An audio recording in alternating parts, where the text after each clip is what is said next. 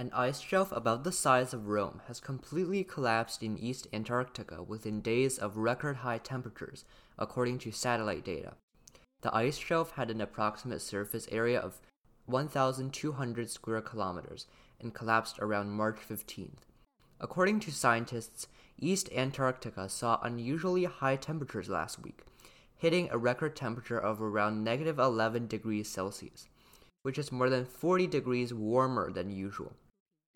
This was due to an atmospheric river that trapped heat over Antarctica. An atmospheric river is a large, narrow stream of water vapor that travels through the sky. And ice shelves are basically extensions of ice sheets that flow over the ocean. Normally, ice shelves do lose part of their mass on a regular basis, but a collapse of this size is very unusual.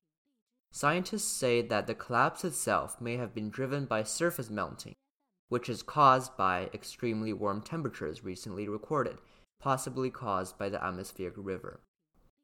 I think that a temperature change of this magnitude is very alarming. Even even an increase of a few degrees is cause for worry, but in this case the temperature rose by around 40 degrees, which is a staggering change. Whether or not this was just a temporary change or not remains to be seen. Thanks for listening and goodbye.